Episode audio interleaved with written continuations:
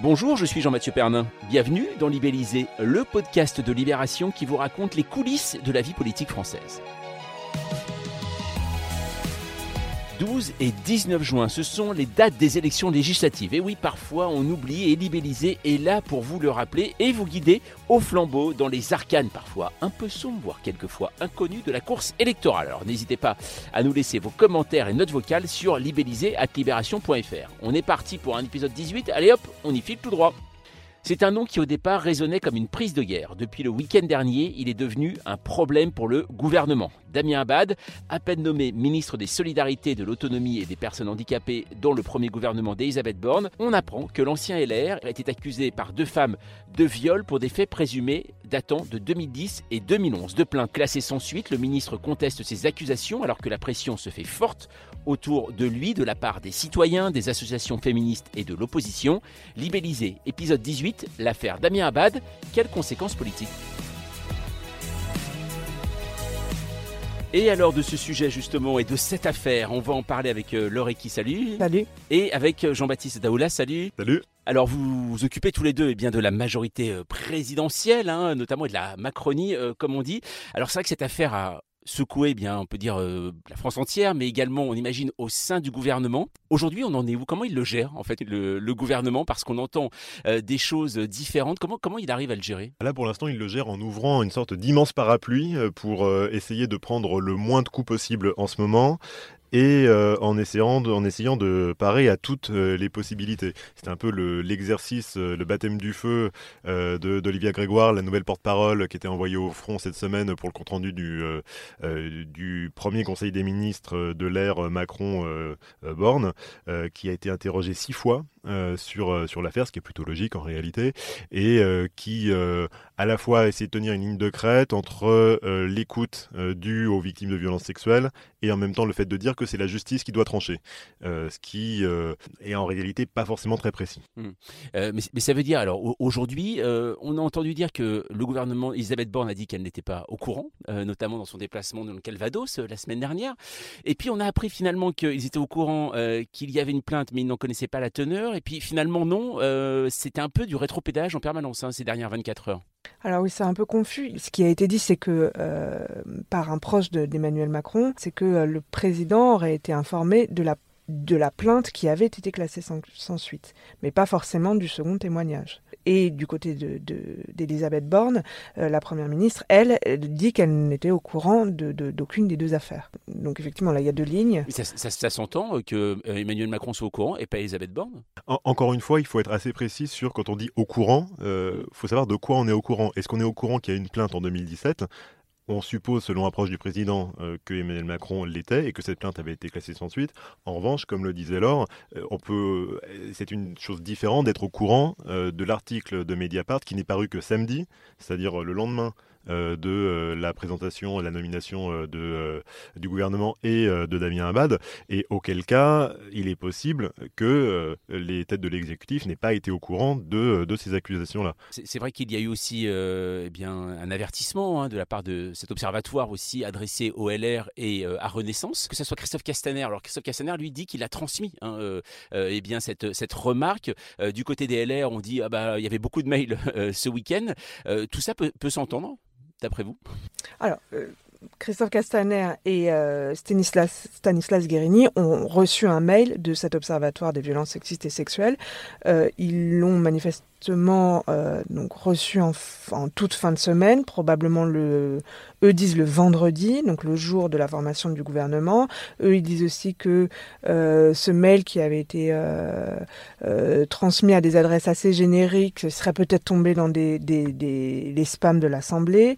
et, et ce que dit Christophe Castaner, c'est qu'il a transmis ce signalement pour information au procureur de Paris le samedi, donc le lendemain de la formation du gouvernement.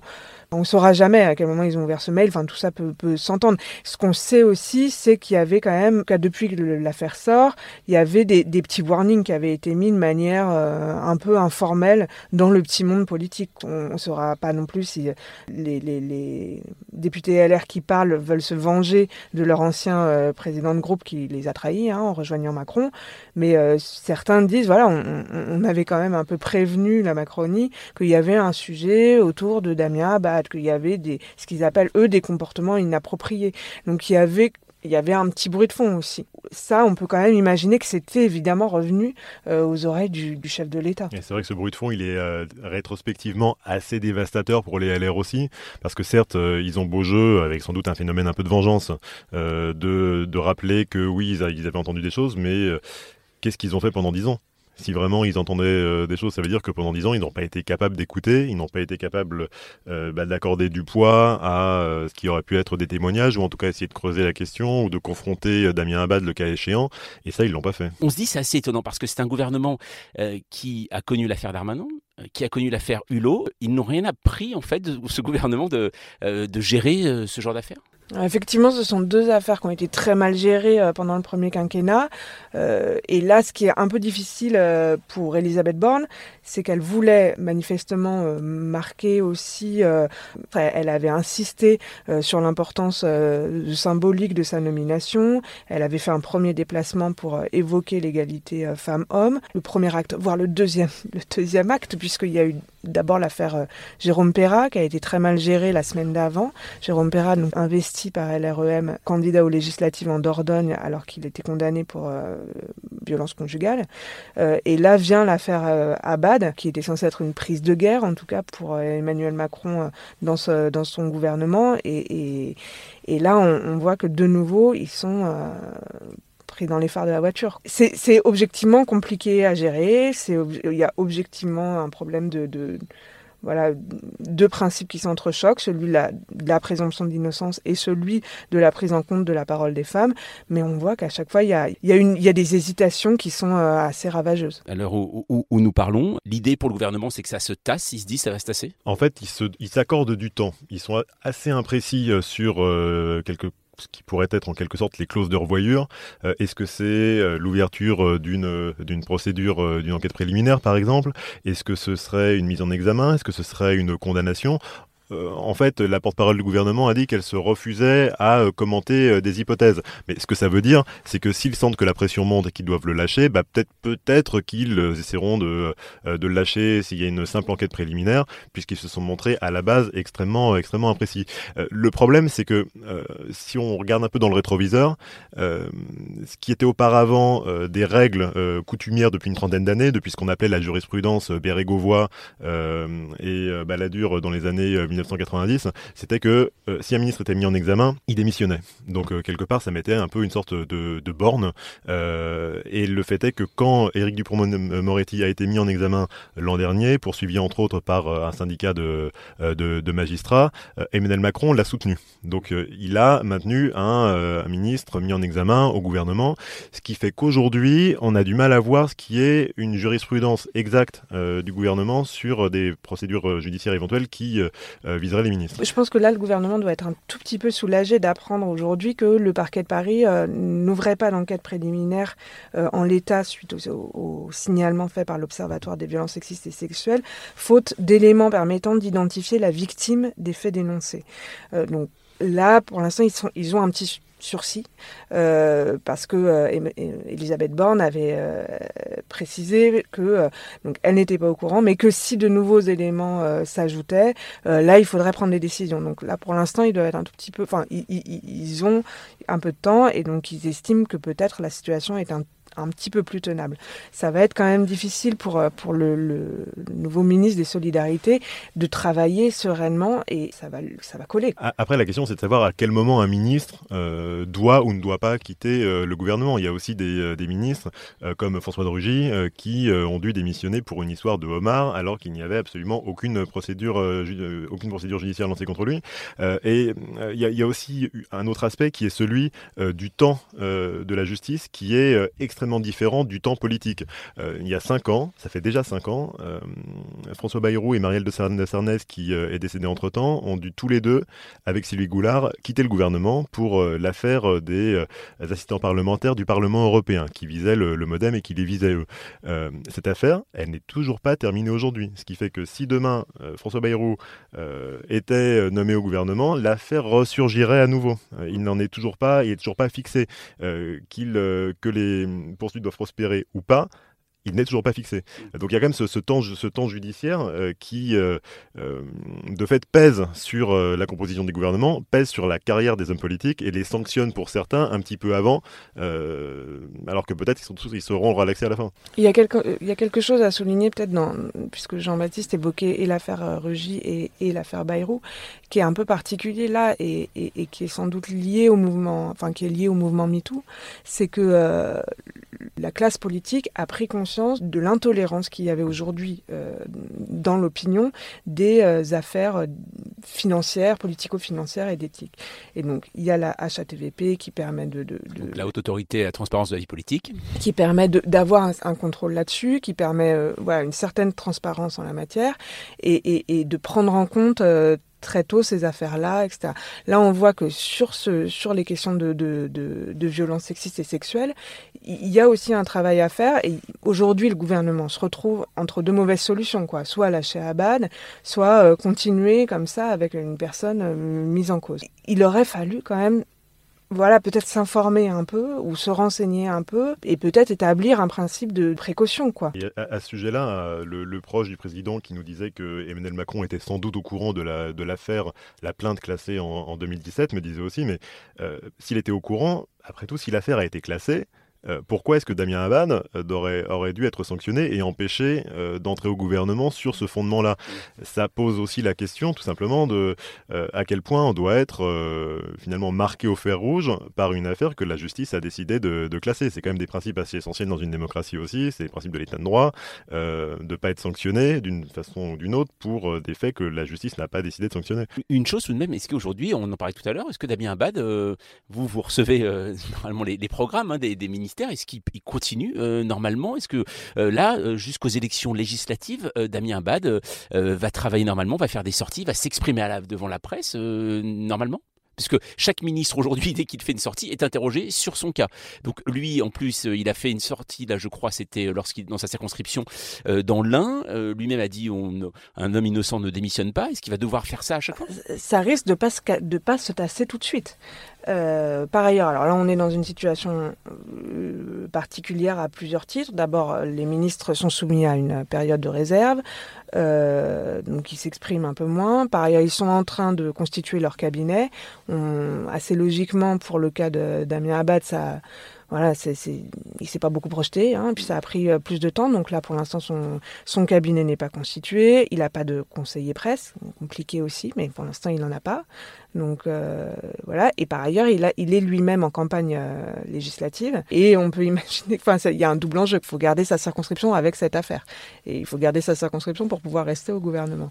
Effectivement, ça, ça va être compliqué et pour lui de faire campagne et pour lui travailler à son, au sein de son ministère en ce moment. Euh, on va écouter un son euh, alors qui a été pris par euh, le journaliste de Libération Victor Boiteau. Lui, il s'est rendu donc dans la circonscription de Damien Abad pour faire un reportage pour savoir eh bien que pensaient les habitants de cette circonscription de la candidature de Damien Abad. Et vous allez voir que bien finalement cette affaire n'aura pas forcément un impact auprès de Muriel. Elle habite Oyonnax, elle a la, cinquantaine et pour elle avant tout, bah, Damien Abad, ça reste son choix pour le 12 et 19 juin prochain. moi, je l'ai encore croisé le jour du 8 mai là, donc aux célébrations du 8 mai. Euh, alors ça me semble pas du tout ce, type d'homme du tout. Je trouve ça très tellement gros quoi. Il a jamais d'histoire de, de, ce type. On n'en a jamais entendu parler. En plus il est de la région, c'est quelqu'un de connu, c'est quelqu'un de, bienveillant. Est-ce que ça peut avoir un impact en fait euh, sur sa personne, à Damien Abad? Au niveau élection et surtout sur le reste des, des, candidats Renaissance Alors, c'est deux choses différentes. Euh, effectivement, sur Damien Abad, euh, c'est quelqu'un qui euh, est dans une situation particulière parce qu'il est transfuge de LR arrivant dans la majorité présidentielle. Donc déjà, il a une situation compliquée, il a une dissidence LR face à lui. ensuite, ce qu'on voit dans les remontées de terrain, c'est qu'on a l'impression que il y a des gens qui, sur place, privilégient plutôt son ancrage à lui et le fait qu'ils le connaissent et ne le sanctionneront pas pour ça. D'autres qui le sanctionneront pour euh, le fait qu'il ait quitté LR et euh, d'autres qui euh, ne voteront, enfin, voteront contre lui sur le fondement de, cette affaire. Donc c'est extrêmement différent. Ça, c'est pour Damien Abad. Après, la deuxième chose, c'est la situation des candidats Renaissance. Eux, bah, ils commencent à en avoir pour certains un petit peu marre d'avoir à gérer bah, une affaire sur laquelle parfois les gens les interrogent, qui fait du bruit de fond sur les réseaux sociaux, qu'on leur renvoie dans la gueule assez régulièrement dans la presse. Alors apparemment plus dans la presse que sur le terrain. C'est ce qui, ce qu'ils ont l'air de, de, nous dire. Et il se trouve que c'est peut-être un petit peu cher payé pour quelqu'un qui leur a tapé dessus pendant 5 ans. Après, ce genre d'affaires, ça met du temps, ça infuse. C'est voilà. Donc là, il se peut que lors du week-end qui vient, l'affaire prenne un peu plus d'importance dans leur discussion sur le terrain. Et effectivement, eux, ils sont vis-à-vis de Damien Abad dans une position double. C'est à la fois, ils ont ils n'ont pas envie que cette mise en cause euh, rejaillissent sur leur propre campagne, mais en même temps, ils le défendent du bout des lèvres parce que c'est un transfuge, donc c'est quand même l'ancien président des députés LREM qui les a cartonnés pendant cinq ans à l'Assemblée. Donc lui-même est dans une position, euh, il a assez peu de soutien de part et d'autre, Damien Abad, aujourd'hui. Euh, est-ce que ça veut dire, est-ce qu'il y aurait peut-être une tentation de la part du gouvernement de, bah, de laisser régler ça par les législatives? Quelque, quelque part, ça, permettrait de donner une borne au gouvernement sur le, le fait que s'il passe cette étape des de, l'élection législative, quelque part, il serait, entre guillemets, euh, euh, il aurait une forme d'onction euh, du suffrage universel local qui, si l'affaire ne prospère pas d'un point de vue judiciaire à côté, leur permettrait d'essayer de tourner la page. après, on ne peut pas préjuger de ce qui va se passer, de l'éventuelle mobilisation de la société civile sur les réseaux sociaux, qu'une forme de pression reste, reste forte. il faut se rappeler qu'au moment de, des, affaires qui avaient visé Gérald Darmanin, c'était délicat pour lui de mettre un pied dehors sur le terrain sans qu'il y ait des, euh, collectifs qui euh, bruyamment euh, apostrophes, qui, qui soient là. C'est vrai que ça n'aide pas sereinement non plus à commencer sa mission ministérielle. Alors il y, a une terrible expression qu'on entend de nouveau avec Damien Ban, et notamment de la part des LR aussi, c'est tout le monde savait. voilà, tout le monde savait. Alors ça, on l'entend à chaque fois qu'il y a des histoires autour des violences sexuelles, de droite comme de gauche. Est-ce que vous avez l'impression quand même que le mouvement MeToo est passé dans le monde politique ou alors euh, finalement on garde toujours ces mêmes attitudes vis-à-vis des, euh, femmes mais euh, on essaye d'être plus discret, on va dire entre guillemets? Oui, le, mouvement MeToo est en train de, bouleverser le, monde politique et ça c'est... Enfin, il y a évidemment un changement puisqu'on parle de ces affaires quand même. Ces affaires, elles sortent aujourd'hui, elles font du bruit. Sur le tout le monde savait, ce qui est un peu compliqué aussi, c'est que il, se crée des rumeurs. C'est un petit monde, le, monde politique et médiatique. donc, c'est évidemment, ces, rumeurs circulent. Après, il y a un moment, on a aussi besoin de témoignages et on a besoin que les femmes qui ont été victimes veuillent parler. On peut avoir des bruits, des, rumeurs, etc. Il faut aussi respecter le choix de ces femmes de vouloir sortir ou pas. Euh, ça, c'était pour le tout le monde savait. Euh, après, enfin, on, voit en ce moment que, que, si ces affaires sortent, c'est quand même qu'il est en train de se passer quelque chose, je pense. il y a, peut-être aussi juste quelque chose qui a changé un tout petit peu sur l'ambiance, euh, c'est que euh, toutes ces affaires, MeToo, ces révélations, ça, il y a une prise de conscience déjà, peut-être de la part des hommes, mais il y a aussi ça donne presque des armes dans la vie quotidienne aux femmes. C'est-à-dire que face à une remarque déplacée aujourd'hui ou face à un comportement, on euh, certaines disent qu'elles peuvent plus facilement dire ah bah tiens je vais te dénoncer à l'observatoire euh, euh, des, des, violences sexuelles ou sexistes voilà hashtag balance ton port il y, y, a une espèce d'espace aussi pour renvoyer les gens dans leur 22 sans que ce soit déplacé. Une chose, il s'est passé aussi à gauche avec Tahabouaf, donc candidat de la NUP dans, le, dans le Rhône. Là, il n'y a pas eu de plainte, hein, il y a des accusations. un cas qui a été réglé en interne par notamment la France Insoumise, puisque lui-même était candidat de la France Insoumise. Euh, est-ce que ce genre de choses, alors par exemple, c'est euh, une piste euh, pour régler ce genre d'affaires, ou alors certains disent ah ben non mais là ils ont étouffé, ils ont étouffé, cette affaire, on n'en parle plus maintenant et ça ne règle rien. Alors, ce qu'a fait ce comité, c'est de, non pas de régler toute l'affaire, mais en tout cas de d'écouter la parole des femmes, de, de, la prendre au sérieux et euh, d'en tirer les conclusions qui étaient le fait que Tabouaf ne pouvait pas être investi. Donc ça, ça a été géré et bien géré. Ça ne veut pas dire que, que ça suffit.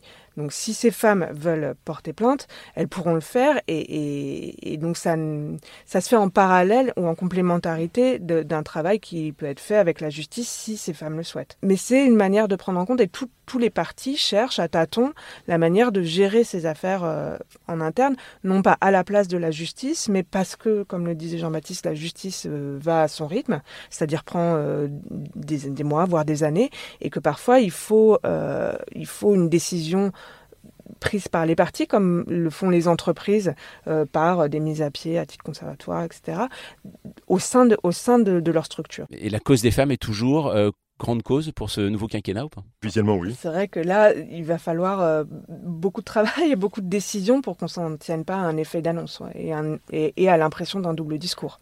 Après, ce qu'il faut rappeler quand même, c'est que dans les investitures délivrées par euh, La République En Marche, il y a aussi eu pas mal de candidats, euh, enfin de députés sortants qui euh, soit avaient été condamnés en première instance, soit étaient, étaient poursuivis pour des faits de violence sexiste ou, sexiste ou sexuelle qui n'ont pas été réinvestis.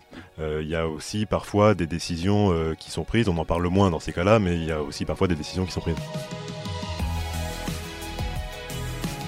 Merci Laure, merci Jean-Baptiste. Libellisé continue à arpenter la route des élections législatives afin de vous aider à comprendre et décrypter le monde politique en plein bouleversement. Et la meilleure façon de ne rien rater, c'est de vous abonner. Vous pouvez le faire sur Apple Podcast, Deezer ou Podcast Addict. Et n'hésitez pas à mettre 5 étoiles, on compte sur vous. Si vous voulez participer, on attend vos messages et notes vocales dans notre boîte mail, libellisé at libération.fr. Nous, on se retrouve la semaine prochaine.